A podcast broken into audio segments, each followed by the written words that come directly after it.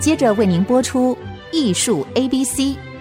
本节目由 iArt Gallery 爱上一郎赞助。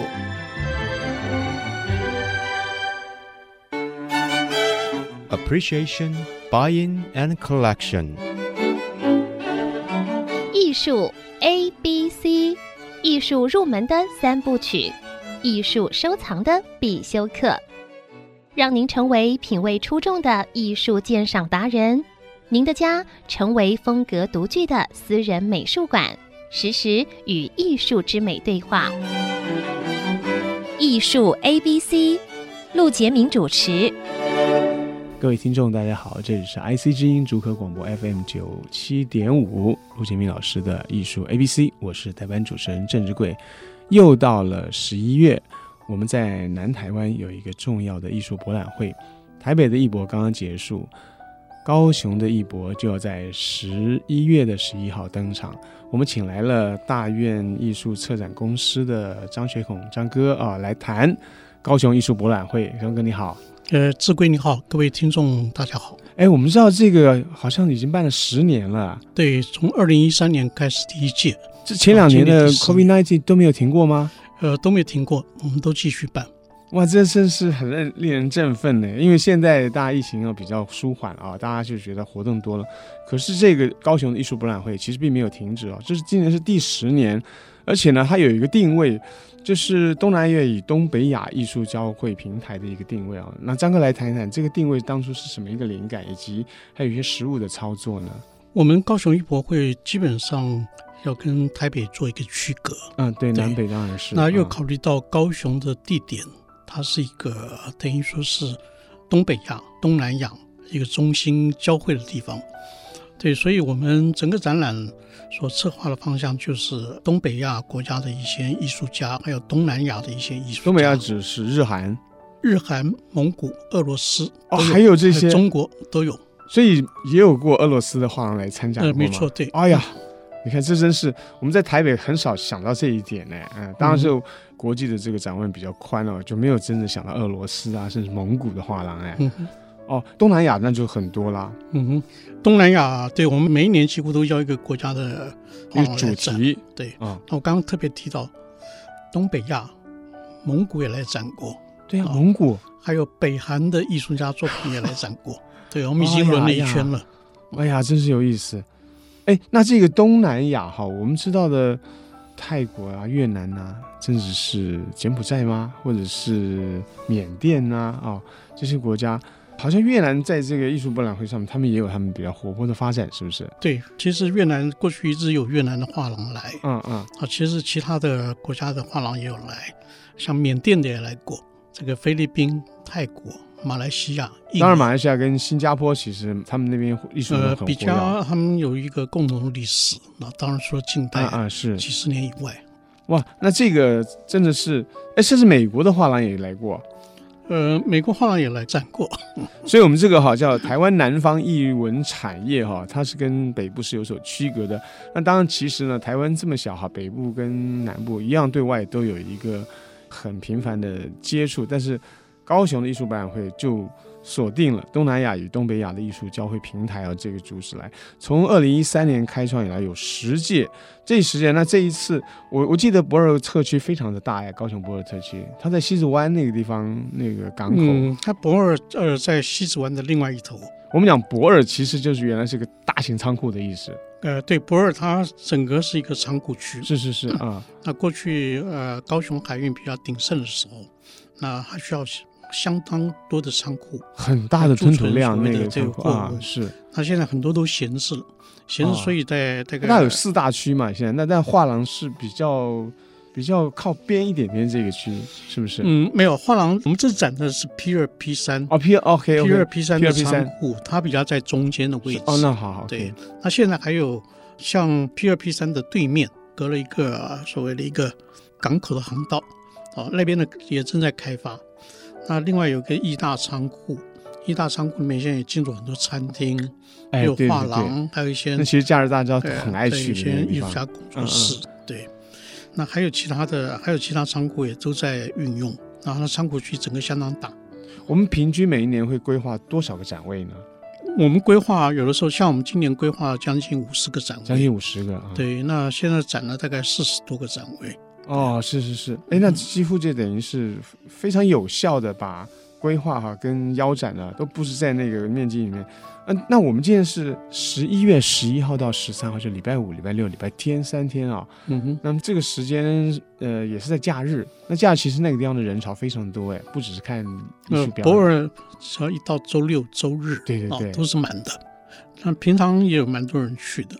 我们这一次啊，有几个重点，还有就是说，有这个每一次这个艺术博览会啊，除了这个它是一个商业的这个接触、交流之外啊，还有。在地观众啊，可以参与艺术的一个大型的活动。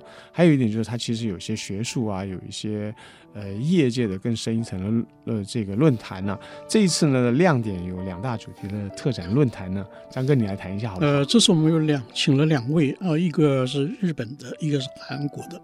那日本的是宫津大浦，啊，宫津大浦在我们所谓艺术艺术收藏界非常有名的一个日本的收藏家。他是不是有中文的呃翻译的著作？呃，他对他有写一本书，对，把钱花在艺术作品上，能让人生更充裕。呃、有中文版，对 很有意思的。那因为他他原来就是一个呃公务员，拿薪水的，拿薪水的人，工薪族，工是工作的工，拿薪水的薪，对，工薪族。然后他就利用所谓的薪水，盈余薪水，所以买了已经将近三十年了。对，那他从早期就买奈良美智。日本这些有名的艺术家，哦、他几乎都买了。是是是，他就是可能这种欲望变成一种所谓癖好，让他一有薪水去买作品，一有薪水去买作品。当然除了家用以外，他用自己的这个行动啊，鼓励了薪水族可以成为收藏家。哎，对，呃，大小轻重不拘，你就是开始。嗯、那也等于说，这个社会上有他这么一个以行动啊参与艺术的。参与艺术的人，那他他就欣赏家了。那当然创作者就跟他有个联系，这叫工薪族的收藏家。对对，啊，这个很有意思。这其实哦，给我们一种鼓舞，就是是哎，大家会觉得说看画廊博览会就大家看个热闹吧，因为这个行业是跟我们有点距离。但是这个人呢，他要来演讲，那么他要告诉各位，其实呢，这个距离你可以慢慢把它拉近的。但是呢，有关于业界的另外一场演讲呢，那就是跟画廊界的那个讯息还有他们的经验有关了。对，另外一场我们是请了韩国画廊协会会长黄大信先生。黄大信三个中文字就跟中国人一样。对，他其实刚刚结束，在九月初九月一号开始，在韩国有一个博览会，哦，叫 Frieze and Kiev，其实这是两个博览会。Freeze，哦，对，Frieze。跟 Kiev，Freeze 是英国的吗？呃，Freeze 是英国的，这个是全世界，这个是一个英文嘛，对不对？全世界最大也是最重要的，也是最难进去的一个当代艺术博览会。英国的这个在伦敦，对，全世界最有名的哦。能够参加这个博览会的，我们就是说可以称为是国际的一线画廊。那它是和瑞士的巴塞尔的巴塞尔艺术博览会是比肩齐名的啊，并肩齐名。那巴塞尔主要展的是现代和当代。那菲利斯开始的时候就是锁定当代，非常当代，所以他的作品进去看，哎呀，很多人说看不懂，好像很艰深那样。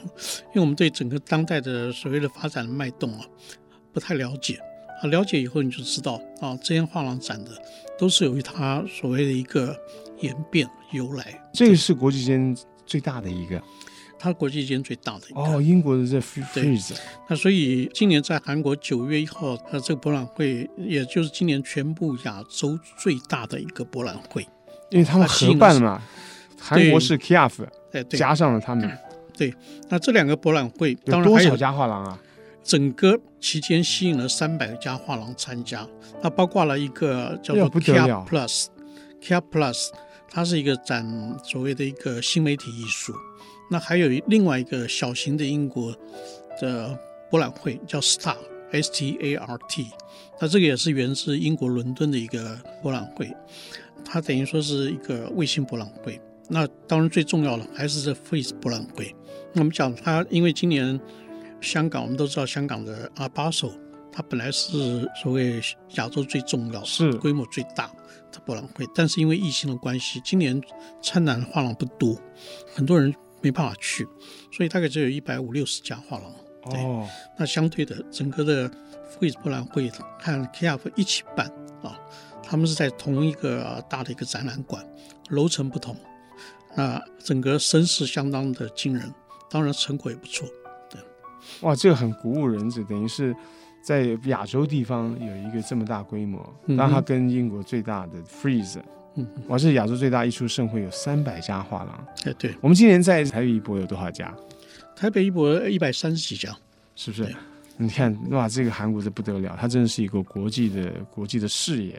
对，所以有这个黄达信跟这个宫津大辅有两场的主题的论坛，对，为大家来提供哦，这个一方面是业界，二方面就是普及收藏这个策略哈。他的个人经验，还有他的著作。我们休息一下，待会再来谈哦。这一次还有什么样特别的主题特展？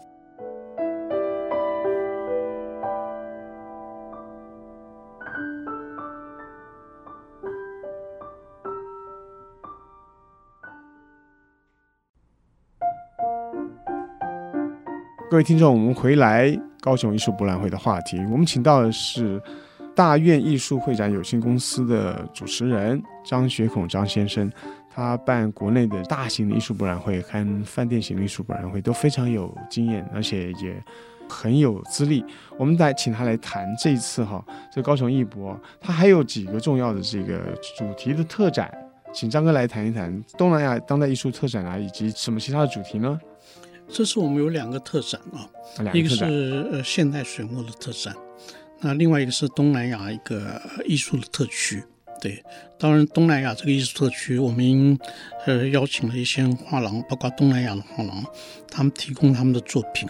是由东南亚的画廊策展的，还是我们来策展？呃，由我们自己策展。哦，我们来策展对啊。那所以这包括了越南，包括了马来西亚。啊，包括了菲律宾，包括了印尼啊，这几个国家的艺术家的作品。好，腰斩画廊。哎，对。那我们也没有有没有相对的画廊也参与他们？呃，有国内的画廊，也有几个在经营东南亚艺术家的画廊。哦，对，他们也提供。国内也有经济，像像张哥您的这个新月艺术也有经济东南亚艺术家吗？呃，对我自己本身有经营越南和印尼的艺术家。对。哦，是是是。嗯，那这次做这个特展也是因为。现在开放的所谓的东南亚国家开放的是新加坡，其他地方他们出来也不太容易，包括越南，哦，这样子，包括印尼啊，他们他们情况比台湾还稍微糟一点啊，就是他们的疫情的控制啊，跟出入的管制是不是？对，所以主要是他们的画廊现在短期之内啊，他们出国展览的意愿还不高。所以这么说，这一次有如果有一些是东南亚艺术家，很可能就是国内的画廊所经济的。国内的，当然这次也有一家马来西亚的画廊来到台湾。哦、马来西亚跟新加坡啊，哎对，那我们当然就是说将他们作品做一个特区来展示，稍微让我们看到一下，不能说是全貌啊，部分的一个艺术家创作的情况啊，他们的作品我们可以看到。所以，我们锁定这个是东南亚以及东北亚艺术的交汇的平台啊。哎，对。但是，现在疫情的影响还是有一些小小的这个阻碍了啊。嗯哼。那么，张科，关于这一次这个现代水墨的主题特展，其实啊，我们在很多的艺博会都会看到现代水墨。现在，那这一次有没有比较特别的特色呢？呃，现代水墨，我们这样讲啊，台湾现代水墨开始应该从五零年代。嗯。对，五零年代有几个。比较有名的艺术家，包括了呃李仲生。那我们这次展出的当然有年轻的，呃也有年纪大的。那还有一位萧仁珍先生，萧仁珍大家对他比较陌生。那这位萧先生他从一九五二年好、啊、开始从事所谓的抽象艺术的创作，对，那算是非常早的。所以我们大概如果翻开台湾的时候艺术史的创作来来讲，战后啊第一位。所谓推广抽象艺术的是庄世和，庄世和先生，对，还有一位姓曾的艺术家，那另外就是李仲生。啊，李仲生、萧仁珍，他们两个是从中国大陆过来的，那其他另外两个是台湾本土的，那另外就是说庄世和李仲生有一个相同的经历，他们都在日本习画过啊，学习绘画，嗯，那所以他们这几个是在东方五月之前。也就是说，受美国抽象表现主义影响的第一批，其实我们看看他们的创作，也知道其实当时在日本、在印尼、在韩国啊、在菲律宾都有类似的艺术家从事所谓的抽象表现主义的抽象表现主义。对，那这一段历史其实可以整理一下啊，他们非常在整个的艺术史发展啊，整个东亚算是非常重要的一段。我们说一九六零年代以后，美国所兴起的抽象表现主义啊，有德库宁啊，然后很多的这个把。欧洲的那种抽象跟欧洲的野兽派啊，把合起来变成纯美国的这种风尚，尤其在这个威尼斯双年展这个吸引大家注目之后呢，哎，它对于全球影响，尤其东方啊，尤其日本的、韩国啊，有很大影响。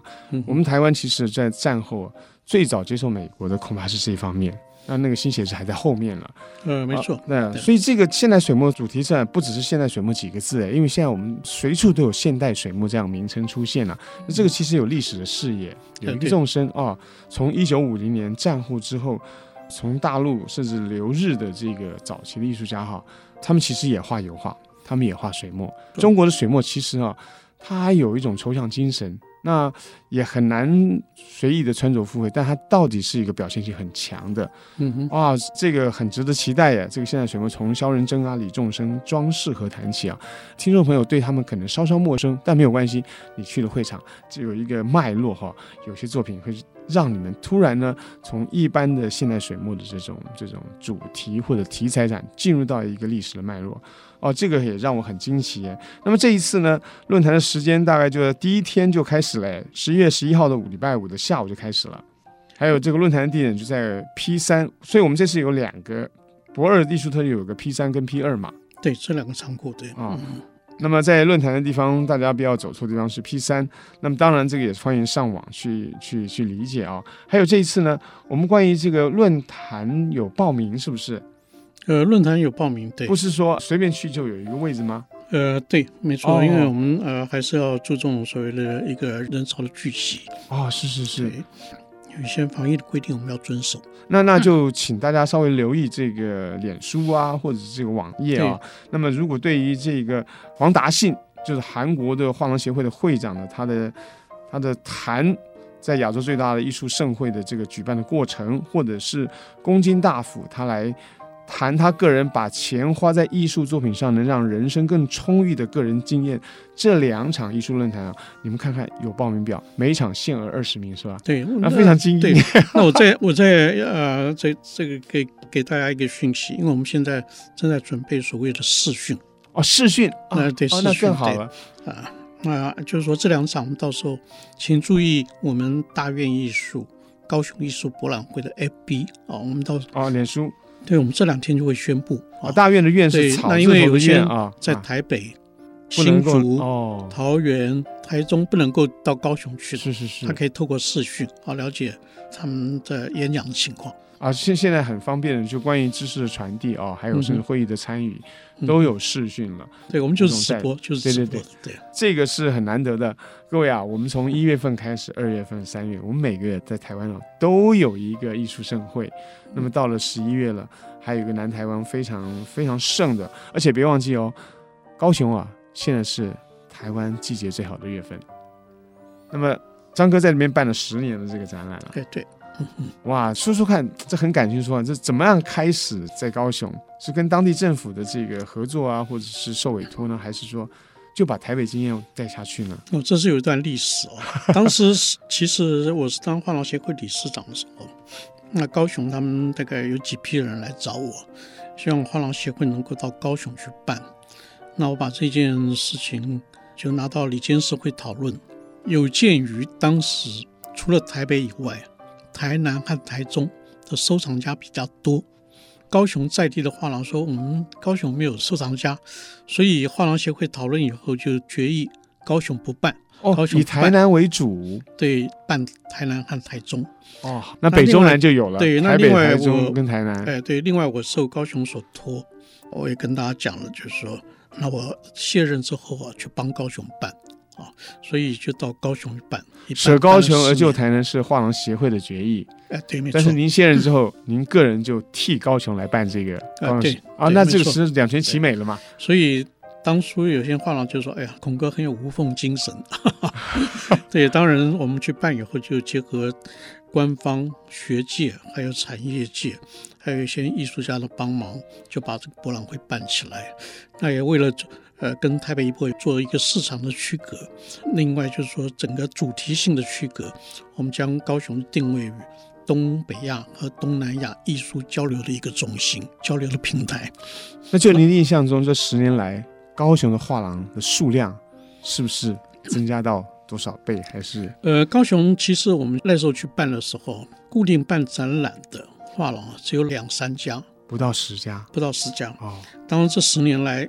又开开关关，开的时候最多一年多个四五家，关的一年又有三四家啊，所以它此起彼落。那目前固定办展览的一些画廊，大概维持个到六家七家哦。哦，有些画廊高雄本地的，它是收藏性的，它不办展览。哦，有这样的画廊。对，那当然就是说它的增长速度还不是很快。他面对的就是艺术家跟收藏家。对，那因为其实我我也看到，就是说，其实，在九零年代的时候，高雄画廊很多很多。哦。对，那时候高雄整个比较繁荣。我一九九四年去高雄看画廊，阿普画廊、七禅、五十、串门、王家美术馆，啊，看了大概七八家画廊啊，他们是固定在办展览的。那时候是高雄画廊业的一个黄金时代啊，当然后来。整个高雄加工这个出口区没落之后，它随着高雄的经济的状况，所以画廊产业走下坡。对，那当然我到那边以后，就试着把这个情况做一些人为的努力。当然现在有一些成果，有一些成果就是说产业是比以前好一点啊，但是还没有太好的太多。那其实还要随着所谓的一个经济的发展的状况。那其实北部的画廊是不是也很支持？就是也下去，就不只是在地画廊而已。呃、因为像有四十多家，将近五十家来参与这次的展览啊。对，北部的很多画廊都去过，是是，有一些长期去，啊、也是此起彼落啊。他去一年两年，啊，觉得还是台北的生意比较好，间歇性还不去了。对，那一直有画廊去高雄，又有新的画廊，每年都有几家新画廊，那又有长期在。北部或中部去开发高雄是艺术市场的画廊都有啊，所以这真的是值得开发，因为就跟这个张哥所说的，就跟这个经济的发展啊，跟活跃的程度有关，画廊就随着这个波浪起起落落。那么我们谢谢张哥，今天我们来谈呢，高雄艺术博览会是十周年哦，锁定聚焦在东南亚以及东北亚的艺术，那成为一个交汇平台。那么欢迎大家在这个十一月十一号到十三号。每一天，这就是周末假的时候呢，当地的观众欢迎大家去参与，你们一定会在那个地方碰到这个盛世的。谢谢张哥，哎，谢谢子贵，再见。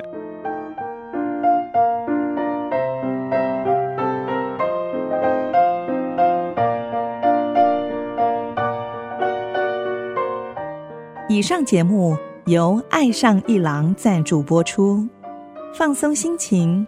静静体会艺术的美好，iArt Gallery 让您爱上一郎。